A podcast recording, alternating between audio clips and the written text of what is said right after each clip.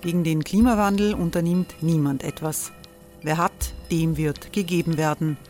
Und Frauen verdienen weniger. War ja immer schon so. Man ärgert sich und macht weiter. Was aber, wenn nicht? Wir haben eine Idee. Die Falter Arena macht die Bühne frei für Menschen und Projekte, die das Land verändern. Mein Name ist Eva Konzett. Ich leite das Politikressort im Falter. Und am Sonntag, den 26. Mai, veranstalten wir im Wiener Stadtsaal die nächste Falter Arena. Mit dabei unter anderem der ehemalige Politiker und Neosänger Matthias Strolz, Theresa Imre von Markter, Sonja Jöchtel von Love Politics oder Kari Ochsner von Ochsner Wärmepumpen. Machen statt jammern. Wir schauen uns an, wie das funktionieren kann. Kommen auch Sie vorbei. Alle Informationen und Tickets finden Sie unter falter.at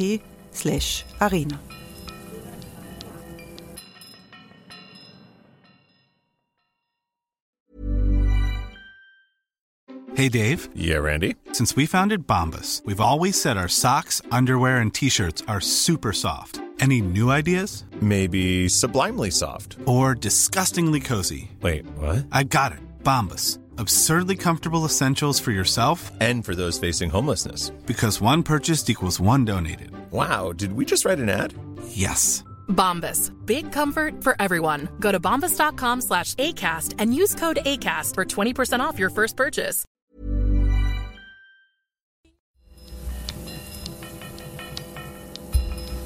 Falter Radio, der Podcast mit Raimund Löw. Sehr herzlich willkommen, meine Damen und Herren, im Falter Hilfe, Geschenke. Das ist die weihnachtliche Spendenaktion des Falter. Gemeint ist, man kann helfen, indem man äh, Geschenke für Weihnachten äh, besorgt. Äh, gesammelt wird für das Integrationshaus Wien. Das Integrationshaus ist eine führende Institution der Flüchtlingshilfe, unterstützt vom Engagement äh, aus der Zivilgesellschaft und das Integrationshaus braucht auch Ihre Unterstützung. Äh, Es gibt einen Falter-Folder, in dem alles drinnen steht, Spendengewinne. Den kann man auch im Internet äh, beziehen über die Internetadresse www.hilfegeschenke in einem Wort.at. Das Integrationshaus ist seit vielen Jahren in Verbindung äh, mit dem Falter. Wir sitzen hier in der Redaktions, im Redaktionssitzungsraum des Falter, äh, in dem diese Aktion für das Integrationshaus ausgedacht wurde. Ich freue mich, dass Willi Resitaritz gekommen ist. Hallo. Die Freude ist ganz meinerseits. Willi Resitaritz ist einer der Mitbegründer des Integrationshauses. Das war wann? Schon das her. sie nicht mehr. Ein schleichender Prozess.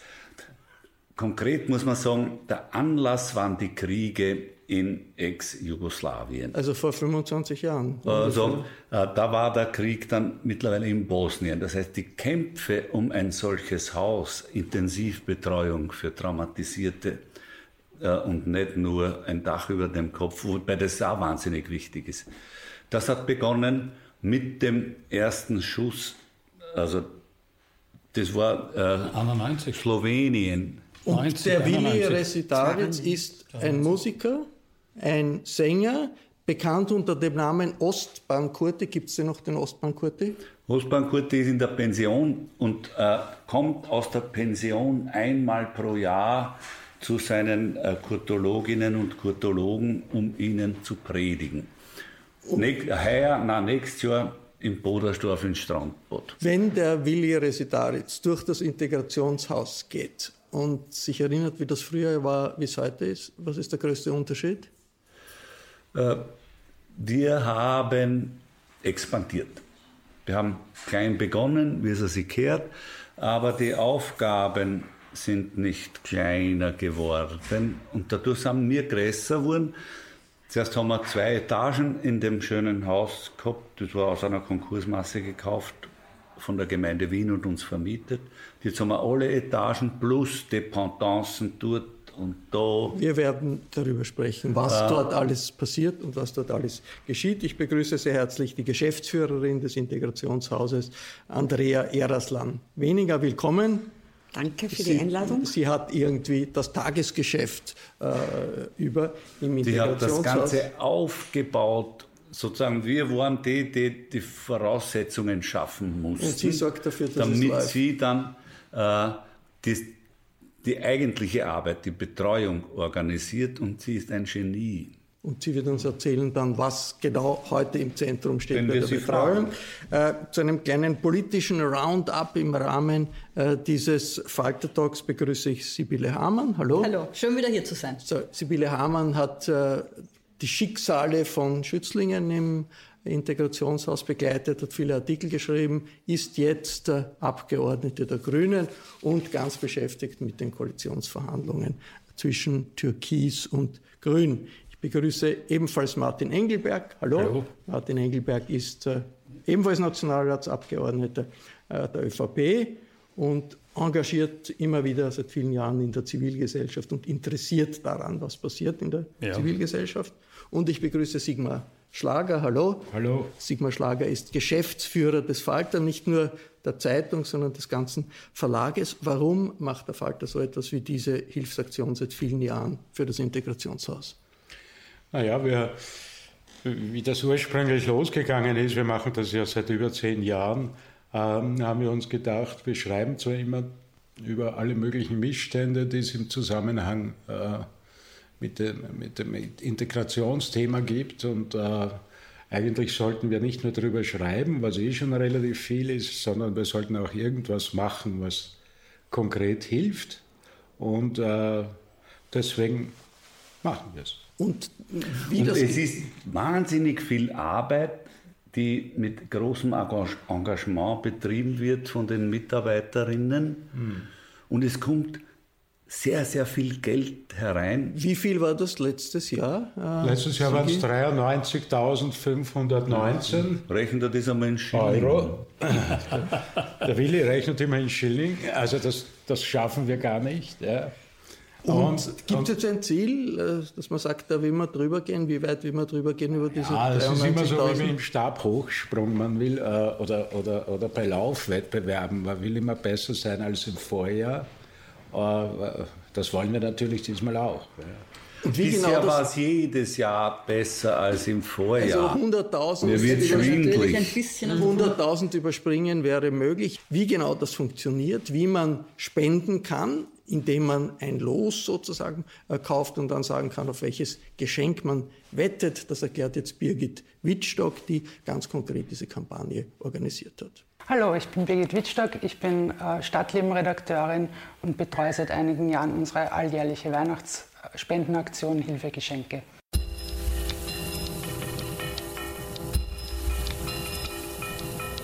Das ist ein Heft jetzt aus dem Jahr 2016, aber im Grunde schaut das eigentlich immer gleich aus. Und zwar gibt es da einen redaktionellen Artikel, der ähm, erklärt, wofür das Geld gesammelt wird. Im heurigen Jahr ist das für die unabhängige Rechtsbetreuung. Und dann äh, präsentieren wir hier die wunderbaren Geschenke, die wir bekommen haben. Ähm, die haben alle, sind alle mit einer Nummer versehen. Und wenn Sie äh, dann spenden wollen, können Sie das entweder per Zahlschein oder online mit einem Los machen. Bewerben sich quasi für das Geschenk, das Sie möchten, spenden mindestens 10 Euro. Und ähm, wenn Sie Glück haben und Ihr Los gezogen wird, erhalten Sie dann dieses Geschenk. Tatsächlich lassen sich die meisten unserer Spender und Spenderinnen überraschen. Sie spenden nicht für ein konkretes Geschenk, sondern da, da gibt es eben die Option Überraschung. Die kreuzen das an und ähm, denen geht es, glaube ich, in erster Linie darum, Gutes zu tun und sich dann eventuell im besten Fall auch noch überraschen zu lassen. Sibylle Hamann, große Veränderungen in den äh, letzten Jahren im, in der österreichischen Politik, in der Situation mit Flüchtlingen, auch in der Flüchtlingsbetreuung. Sie haben das betreut, haben das angesch angeschaut, verfolgt, was da alles passiert ist. Was ist die größte Veränderung aus Ihrer Sicht im, in der Arbeit des Integrationshauses? Naja, es gibt so in der Flüchtlingsarbeit, ist vom Staat wegen vorgesehen eine Standardbetreuung für Flüchtlinge. Man kommt in die Grundversorgung, man wartet das Asylverfahren ab und dann beginnt sozusagen die Integration. Das Integrationshaus hat das immer spezieller gesehen. Das Integrationshaus war, so wie ich es über viele Jahre verfolgt habe, immer auch für die da, wo das Standardprogramm jetzt nicht so passt. Ihr habt, äh, was ich besonders beeindruckend finde, WGs, wo unbegleitete Jugendliche lange leben. Das ist natürlich eine irrsinnig prägende Phase, in der ganz viel schiefgehen kann, wenn diese Halbwüchsigen entweder in einem Lager sind, äh, in der falschen Gesellschaft, ähm, ja, oder wenn sie ganz auf sich allein gestellt sind, auf der Straße rumhängen. Also da hat das Integrationshaus Tolles gemacht. Ja, andere Situationen, Familien, die traumatisiert sind zum Beispiel, also die wirklich Ruhe brauchen und die in einem Lager vielleicht nicht gut aufgehoben sind, weil sie einfach zu. Du hast einmal ganz am Anfang erzählt von einer ganz eindrücklichen Szene von einem Flüchtling, der sich einen Pappkarton über den Kopf gestülpt hat, weil er einfach mal Ruhe haben wollte. Ja? Das also war die, die erste Flüchtlingswelle ja. aus dem Jugokrieg, wo man zunächst einmal alle unter ein Dach gebracht hat und mit Leintüchern Wohnkojen abgehängt hat, so auf, auf, auf Schnirren. Und äh, da war eben dieses Bild der Privatheit ja. mit dem Kopf in einem Karton so quasi mit der Auslöser für den Gedanken, wir müssen da äh, eine qualitativ hochstehende Betreuung, eine professionelle Betreuung und verkürzen dadurch den Integrationsprozess um ein Vielfaches. Was ist zurzeit äh, im Zentrum der, der, der, Arbeit des Integrationshauses? Frage an die Geschäftsführerin. Ja, in der Zwischenzeit sind wir gewachsen, wie der Willi gesagt hat. Wir haben 157 Mitarbeiter, Mitarbeiterinnen, die, 157, ziemlich viel. die 35 verschiedene Sprachen sprechen, in denen sie eben Beratung, Betreuung und Bildung anbieten. Also zum Beispiel alleine in einer Beratungsstelle betreuen wir mehr als 2000 Menschen in Wien Wien, die in Grundversorgung sind äh, und die die sozusagen einerseits in, im Wohnheim bei uns wohnen, wenn sie einen erhöhten Betreuungsbedarf haben, aber auch in privaten Wohnungen oder in dislozierten Wohnungen, die wir angemietet haben.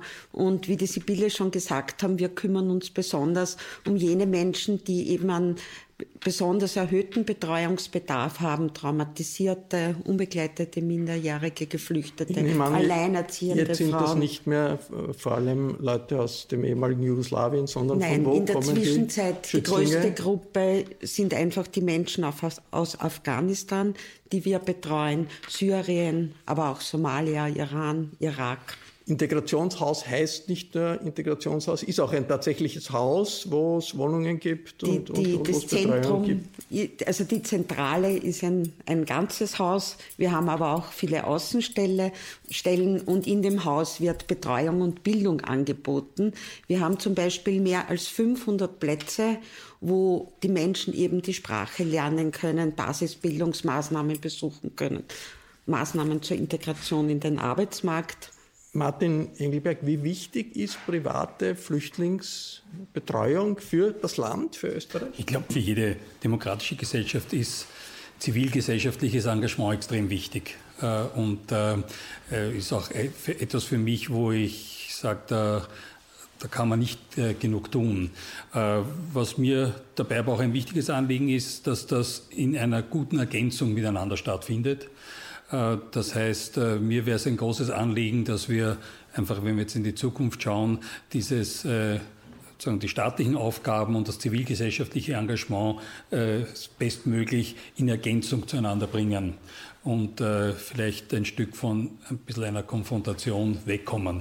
Wie, wie, stark ist die Konfrontation? Ah, wie, also, wie, groß sind die Möglichkeiten, da zusammen was zusammenzutun? Ja, also was für uns jetzt ganz aktuell eine riesengroße Betreuung ist, ist einfach die diese Bundesbetreuungs- und, und also Agentur, die Verstaatlichung der Rechtsberatung, das ist für uns ein Gesetz, was hier verabschiedet ist, was ein No-Go ist. Was heißt das konkret? Äh, das stellt äh, bis jetzt wurde die Rechtsberatung sozusagen äh, ausgelagert von privaten NGOs vor allem äh, gemacht. Die staatliche das heißt, Wenn jemand einen, ein Flüchtling einen Antrag gestellt hat, genau. geschaut hat, ob er, dass genau. er einen Flüchtlingsstatus bekommt, ist er betreut worden bisher von, von, von vom der, Integrationshaus, von der, der Caritas, Diakonie, der Diakonie. Von, von der Volkshilfe. Und das, die auf der Seite das, des Flüchtlings waren sozusagen. Genau. Und die Zahlen, glaube ich, sprechen dafür, weil 42 Prozent der Verfahren sind sozusagen im Beschwerdeverfahren aufgehoben worden von der ersten Instanz. Da stimmt einfach die Entscheidungsqualität überhaupt nicht. Und würde es diese unabhängigen Rechtsberatungen nicht geben, äh, wären die Flüchtlinge sehr arm. Und dieses BPU-Gesetz sieht vor ein geschlossenes System für Unterbringung, Rechtsberatung, Rückkehrberatung, wo sozusagen das Innenministerium dann gleichzeitig auch für die Rechtsberatung zuständig Gesetz ist. Gesetz ist Gesetz. Was, was kann man Ah. da tun? Gesetz ist Gesetz. Das Gesetz sollte geändert werden. Äh, Also es soll so auf keinen Fall in Kraft treten. Die absolut rote Linie ist, dass die Rechtsberatung dort drinnen ist, dass es absolut undenkbar. Die muss unabhängig sein. Darauf gibt es einen Rechtsanspruch. Äh, Und dagegen, wenn das so bleibt, werden wir als NGOs einfach Sturm laufen, äh, weil das ist wirklich äh, der größte Einschnitt, der in diesem Bereich passieren kann. Die Spenden über dieses äh, Projekt Hilfe Geschenke, die sollen in die bessere Rechtsberatung äh, In fließen. die das ist das unabhängige Rechtsberatung, die jetzt aufgebaut werden muss. Und wie, wie, warum ist die äh, konkret so, wie, warum wird die so wichtig aus eurer Einschätzung? Ja, das liegt auf der Hand, weil man, äh, wie du schon gesagt hast, einen Rechtsberater braucht, der auf der Seite des zu Beratenden steht und nicht auf der Seite der äh, Behörde, die eigentlich äh, eher schauen will, dass die Leute kein Asyl kriegen. Wie, wie kann das in der Praxis sagen? laufen? Na, also, Bitte, Sibylle wie wichtig die Hamann. unabhängige Rechtsberatung ist, das ist eine, eine altbekannte grüne Position. Ich kann es natürlich über die Regierungsverhandlungen hier nicht sagen, aber wie wichtig das ist, das sehen wir ja auch international. Wenn wir uns anschauen, ähm, Länder, die es schaffen, viel schnellere und viel bessere Verfahren abzuwickeln. Holland zum Beispiel. Da, Im Standardfall werden da Verfahren abgewickelt in sechs bis acht Wochen und die sind mit unabhängiger Rechtsberatung von Anfang an. Und unabhängige Rechtsberatung bedeutet meistens, dass die Qualität der Verfahren besser wird, weil von Anfang an alle Aspekte in das Verfahren einfließen. Also das gemeinsame Interesse, das wir alle haben, ist ja, dass wir schnellere Verfahren haben, die aber gleichzeitig gute Verfahren sein müssen. Und da sollte sich Da verstehe ich nur eines nicht. Das ist ja jetzt so. Das heißt, wir haben ja unabhängige Rechtsberatung und wir haben aber offensichtlich sehr lang laufende Verfahren, äh, die sich dahin ziehen, viele ungeklärte Fälle. Äh, und das war das, was ich gemeint habe. Äh, das sollte keine Konfrontation sein. Ich denke, es ist jetzt nicht der Staat, der ominöse Staat, der Feind äh, der Menschen und der Feind der Asylwerber. Äh, Ich denke, es gibt aber auch ein gesellschaftliches Interesse am Einhalten von Gesetzen, äh, auch internationalen Konventionen. Und da glaube ich, wäre es gut, auch ein bisschen, sagen wir auch, ähm, die unterschiedlichen Narrative ja, besser sich auch anzuschauen. Also ich bin dafür total zu haben, aber nur zu sagen, also alles, was jetzt bisher geschehen ist, ist vollkommen falsch und äh, man muss es ganz anders machen, bin ich mir noch nicht so sicher. Ja. Äh, Aber wenn ist- 40 Prozent abgelehnt werden im, in der ersten Instanz, ist das nicht ein Zeichen, dass da was falsch läuft? Ich glaube, das, was viel, was sehr falsch läuft, ist die Dauer, die unglaubliche Dauer der Verfahren. Aber das hat, ja, das hat ja zu tun mit der Qualität der, der, der, der Entscheidung. Entscheidungen in der ersten Instanz. Also wenn 40 Prozent der Erstbescheide aufgehoben werden in der zweiten Instanz, zeigt das, dass die Qualität der Verfahren in der ersten ist es mit Instanz der Zahl der. Verfahren in Holland und in Österreich? Hat, Öster hat Holland eine ähnlich große Zahl auch an Asylverfahren wie Österreich? Aktuelle Zahlen. Ja, Weiß ich eben. nicht. Aber es ist sicher vergleichbar gewesen, dass Nein, man es ist eben internationale Entwicklungen. Wie wir ja wissen, ja. Österreich, Schweden, Deutschland sind die drei Länder, die natürlich äh, am meisten äh, Flüchtlinge und Asylwerber aufgenommen haben in den letzten Jahren. Und letztlich muss man sagen, sind unsere Strukturen überfordert. Jetzt Frage an, an, an, an die Managerin des Integrationshauses. Okay, das ist ein Gesetz und das wird wahrscheinlich in, möglicherweise so umgesetzt, möglicherweise abgeändert, das wissen wir nicht. Was kann dann die Rechtsberatung tun? Also wir sagen jetzt, wir brauchen Geld, wir brauchen finanzielle Unterstützung für Rechtsberatung. Was, was kann da konkret, wie muss man sich das vorstellen? Also Rechtsberatung unserer Vorstellung nach, so wie wir es auch anbieten, ist einfach eine Beratung quer durch das ganze Verfahren. Vom Zulassungsverfahren in der ersten Instanz, in der zweiten Instanz, wenn es notwendig ist sozusagen, äh, dann auch in der dritten Instanz äh, mit Unterstützung von Anwälten. Und die Menschen brauchen das, ja, äh, weil äh, so ein Verfahren sehr herausfordernd ist Es braucht sozusagen die Vorbereitung auf die Einvernahme, die Begleitung.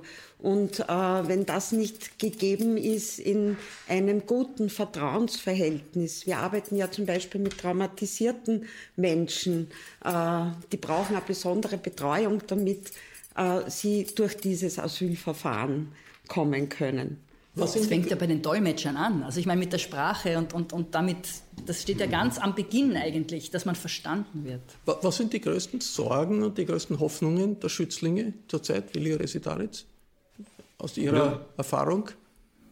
So die Sorge ist erstens ein langes Verfahren und zweitens ein, eine Ablehnung, weil wir äh, erleben, die überlangen Verfahren machen krank. Mhm. Und das andere ist, dass man natürlich äh, ein neues Leben oft aufbauen muss, wenn man nicht in das Land zurückkehren kann, wo eben Krieg herrscht oder so. Und das geht natürlich sehr schwer unter unwirtlichen Bedingungen. Ich habe da sozusagen schon eine Anmerkung.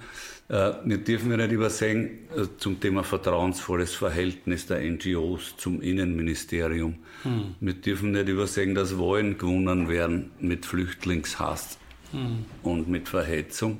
Und auch der Ex-Kanzler, ich habe mir das, weil ich natürlich Flüchtlingsarbeit mache, äh, angehört im Wahlkampf 2017. Da ist das Wort Flüchtling nie ohne ein schmückendes Beiwort, das irgendwas mit Kriminalität zu tun hat, gesagt worden. Wenn das nicht eine Wortverhetzung ist, dann war sie nicht. Also es war keine Basis da bislang für ein vertrauensvolles Verhältnis. Vielleicht hm. gibt es eines, wir hoffen. Wir haben Regierungsverhandlungen, wir hoffen und bangen. Aber in der Zwischenzeit sind ja zwei Jahre vergangen. In dem letzten Wahlkampf war das deutlich anders. Ähm, das heißt, es gab, glaube ich, in der Gesellschaft eine gewisse Unsicherheit, ähm, äh, Verunsicherung, äh, die natürlich sich dann auch niedergeschlagen hat in dem Wahlkampf und in der, in der Stimmung. Ich denke, das, was aber zum Beispiel auch dazu gehört, meiner Meinung nach, ist, äh, nicht jeder, der hierher flüchtet, bei dem erfüllen sich auch die Erwartungen. Äh, da geht es vielleicht auch darum, solchen Menschen auch einen Weg zu ebnen, äh, zurückzukehren und möglicherweise dabei zu helfen, dort sich auch eine Existenz aufzubauen, was in mehrfacher Hinsicht lohnend wäre.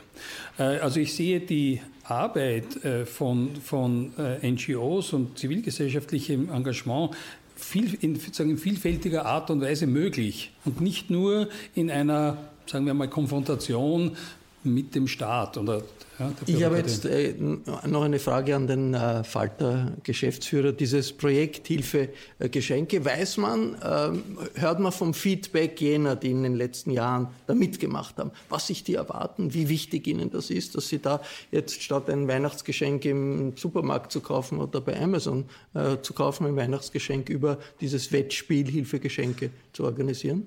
Naja, äh, die, die, die, finden das natürlich total wichtig. Ähm, sie finden insbesondere auch die Arbeit, die das Integrationshaus macht, wichtig. Das wissen wir aus vielfältigsten Kontakten mit Leserinnen und Lesern. Ähm, und die, die, wir merken auch an der Reaktion. Ähm, Many of us have those stubborn pounds that seem impossible to lose, no matter how good we eat or how hard we work out. My solution is PlushCare. PlushCare is a leading telehealth provider with doctors who are there for you day and night to partner with you in your weight loss journey. They can prescribe FDA-approved weight loss medications like Wagovi and Zepbound for those who qualify. Plus, they accept most insurance plans. To get started, visit plushcare.com slash weight loss. That's plushcare.com slash weight loss. Das zum jeweiligen Projekt, wir machen ja immer ein ganz bestimmtes Projekt mit dem Also mit dem Geld wird immer ein ganz bestimmtes Projekt des Integrationshauses gefördert. Das ist, das ist jetzt eine andere. Jetzt, diesmal ist es diese Rechtsberatung. Äh, wir merken, dass die Leute das unterstützen wollen. Natürlich hat es auch teilweise einen spielerischen äh, Effekt, weil es ja auch eine Form vom Gewinnspiel ist und im, am Ende freut man sich dann möglicherweise, wenn man was gewinnt. Äh, steht, aber nicht, im, steht aber nicht im Vordergrund. Überhaupt das, nicht im Vordergrund, aber, aber ein bisschen, ein, bisschen ein, ein, ein lustiges Element, so unlustig das äh, äh in vielen Fällen ist, äh, schadet uns ja allen nicht. Es sind jetzt, äh, Sie haben das gesagt, die Flüchtlinge aus Afghanistan sind, sind, äh, die, sind die größte, die, die größte Gruppe, jetzt auf den Wie Antrag stellen. verändert das die Problemstellung, die Schwierigkeiten der Integration? Wir hören ja immer, okay, afghanische Jugendliche sind islamistisch, wir haben mit der Demokratie nichts am Hut, finden ten, tendenziell äh, die Gefahr, dass sie kriminell werden, ist sehr, sehr groß. Spüren Sie das in Ihrer Praxis? Also wir haben die Kurse voll, vor allem mit afghanischen Jugendlichen, die hoch motiviert lernen und äh, auch hier Lehrstellen suchen, mit der notwendigen Unterstützung auch finden. Und äh, es läuft gut, aber es braucht natürlich auch die entsprechenden Ressourcen. Und da gibt's Probleme, weil im Integrationsbereich in den letzten beiden Jahren hat man eher so die Haltung gehabt, dass Integration gar nicht gewollt ist, ja, sondern eher behindert wird. Und äh, da ist es ganz notwendig, dass genügend Kursmaßnahmen, äh, brauchen, Ausbildungsmaßnahmen und auch die rechtlichen Rahmenbedingungen entsprechend zur Verfügung stehen. Darf ich gerade zu den Afghanen noch was sagen, weil äh, Du hast jetzt diese Studie, glaube ich, gemeint, die Kenan Günger gemacht hat, wo es um, die, um, die, um das Weltbild auch der afghanischen Flüchtlinge vor allem ging. Ähm, da steckt auch eine Botschaft drin, die sehr interessant und positiv ist. In dieser Studie zeigt sich nämlich, wie veränderbar die Einstellungen sind der Menschen, die zu uns kommen. Und gerade die Wenn jungen Leute, von denen die Andrea redet, die als Teenager hierher gekommen sind und auch jetzt nicht vielleicht von ihrer Familie weit weg sind, die sind sehr, sehr beeinflussbar dadurch, was sie hier sehen, was sie atmosphärisch mitkriegen und was sie auch in dieser Gesellschaft an Chancen sehen.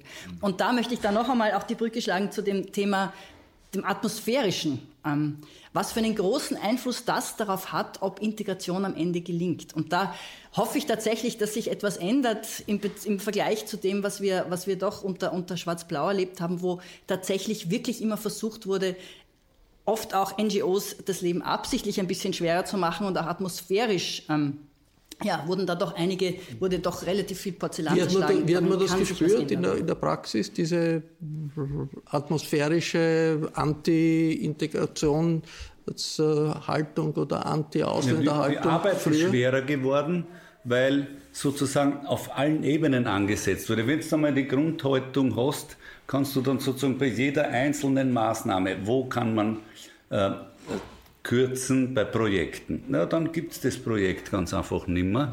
Wo kann man Nadelstiche setzen durch Polizeieinsätze, die über das normale Maß hinaus auf der Straße äh, lalü, lalü, lalü, äh, wir machen sollen und die anderen einer sagen, was ist denn da in dem Haus los?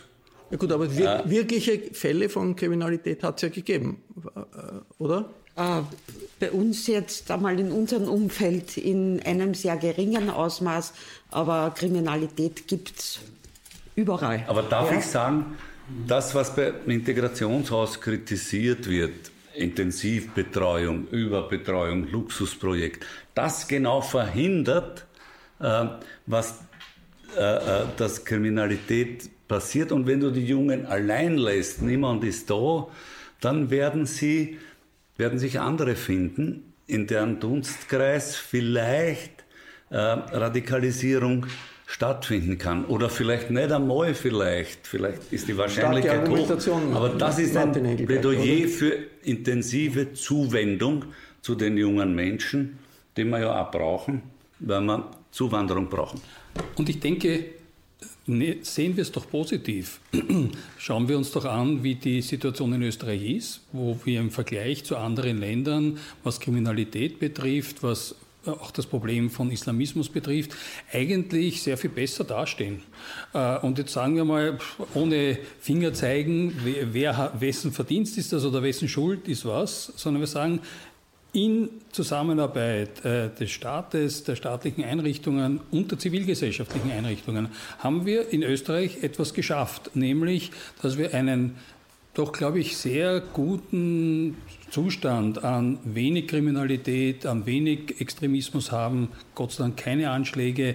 Äh, also jetzt im Vergleich zu Deutschland, Frankreich, Belgien und so weiter, äh, muss ich sagen, ich bin sehr froh und ich bin stolz drauf und das bezieht sich auf die äh, sagen, zivilgesellschaftlichen Einrichtungen, aber letztlich auch die politischen staatlichen. Wir haben Koalitionsverhandlungen, wir wollen nicht über die Details der Koalitionsverhandlungen sprechen, klar, aber schon über Hoffnungen und Erwartungen vielleicht ein bisschen. Ja, Will, ich möchte wissen, wie ist er eigentlich?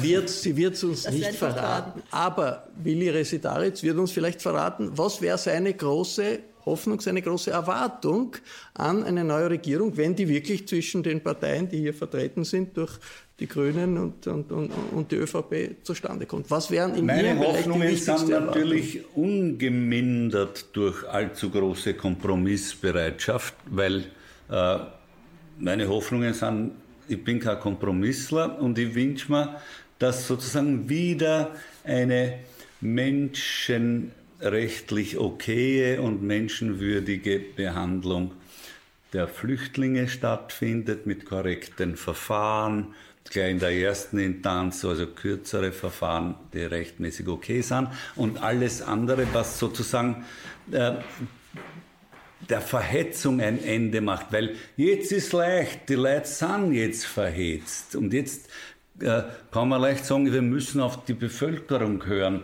und die Bevölkerung will das nicht. Ja, wer hat einer das eingeredet jahrelang?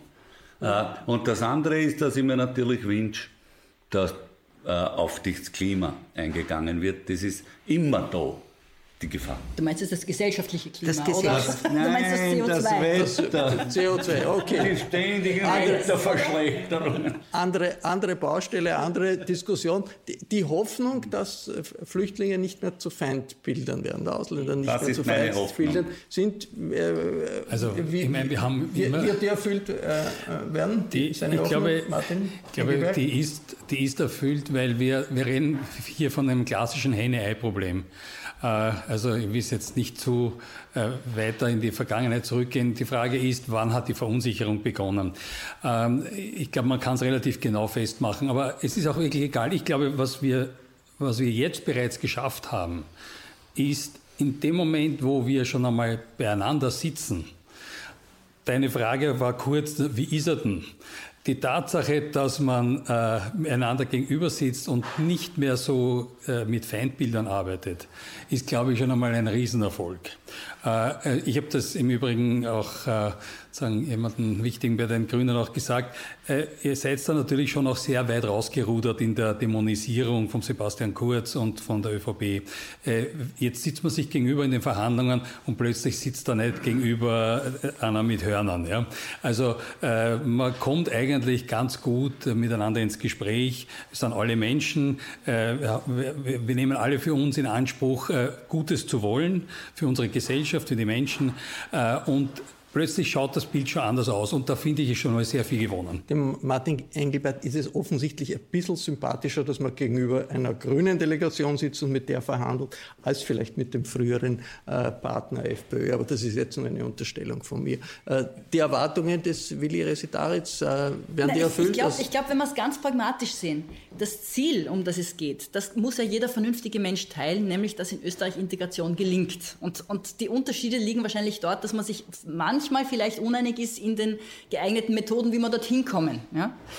Äh, ich glaube halt, und das haben wir Grünen immer vertreten, ist, dass der Schlüssel für Integration ist Beziehung. Ja? Und zwar Beziehungen auf jeder Ebene. Beziehungen in den Schulen, Beziehungen, dass man zu Fremden in Kontakt kommt, dass man sie kennenlernt.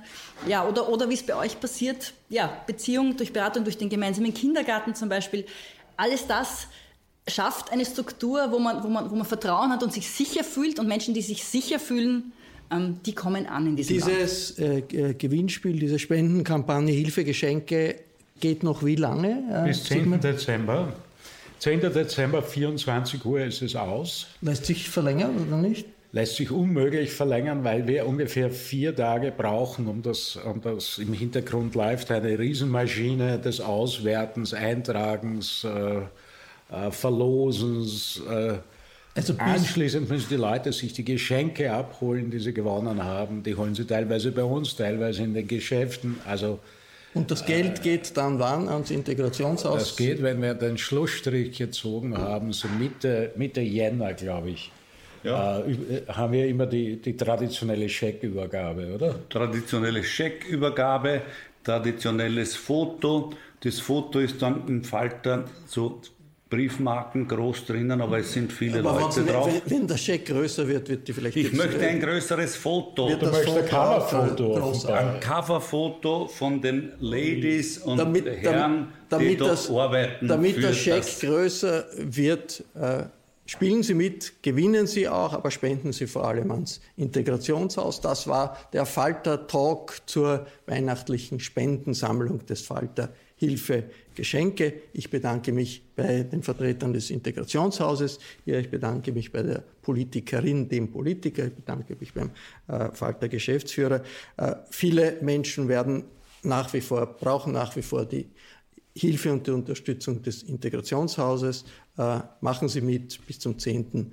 Dezember ist noch Zeit. Wenn Sie noch nicht gespendet haben, dann tun Sie das jetzt. Hilfe, Geschenke. Im Internet kann man das finden, www.hilfegeschenke in einem.at und dann zücken Sie Ihre Kreditkarte. Ich bedanke mich für Ihr Interesse. Bis zum nächsten Mal. Auf Wiederhören, auf Wiedersehen.